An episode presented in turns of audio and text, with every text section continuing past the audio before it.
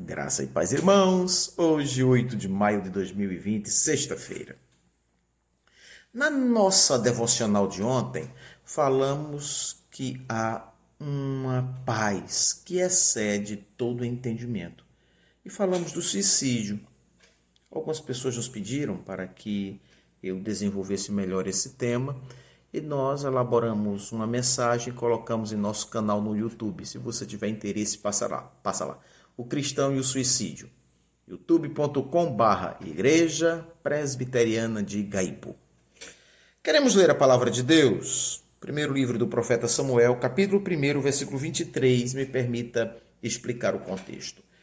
Havia um homem chamado Elcana e ele tinha uma mulher, Ana, que era estéril. E Ana faz um voto ao Senhor e engravida.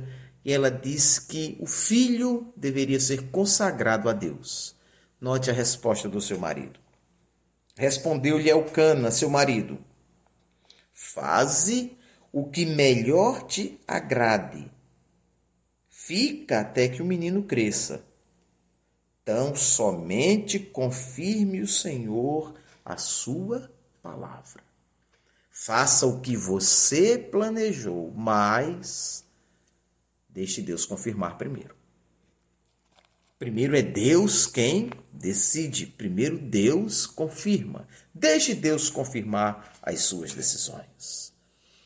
O nosso problema é que muitas vezes, ao invés de nós arrancarmos da Bíblia a vontade de Deus, nós estamos colocando nela aquilo que queremos.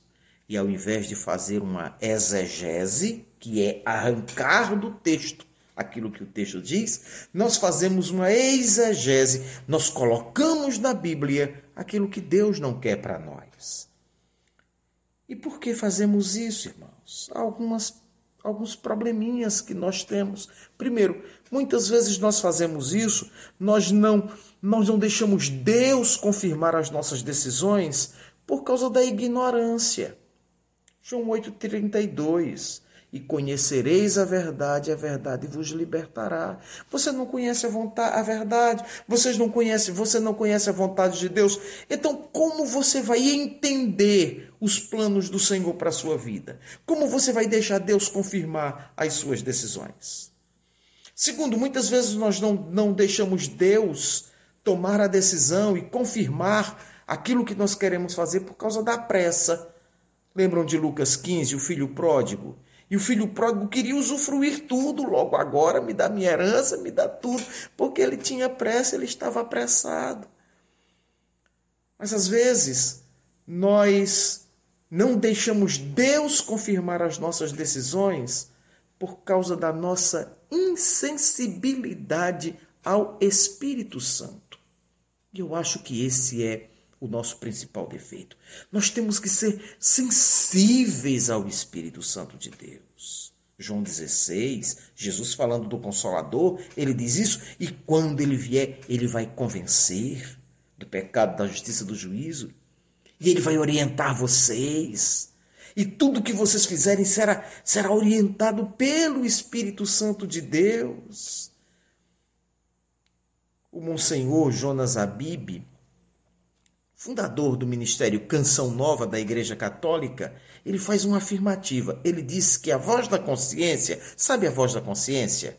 Diz o, padre Jonas Abib, ela é o Espírito Santo. Interessante, né? Encaixe-se nos planos de Deus e pare de querer que Deus se encaixe nos seus planos. Vamos orar? Querido Deus, nós queremos confirmar sempre a tua vontade em nossa vida e que todas as nossas decisões sejam regidas por ela.